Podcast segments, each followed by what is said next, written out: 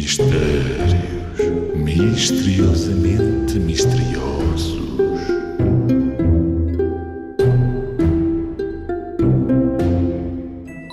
Em que situação é que é possível um cavalo saltar sobre outro cavalo?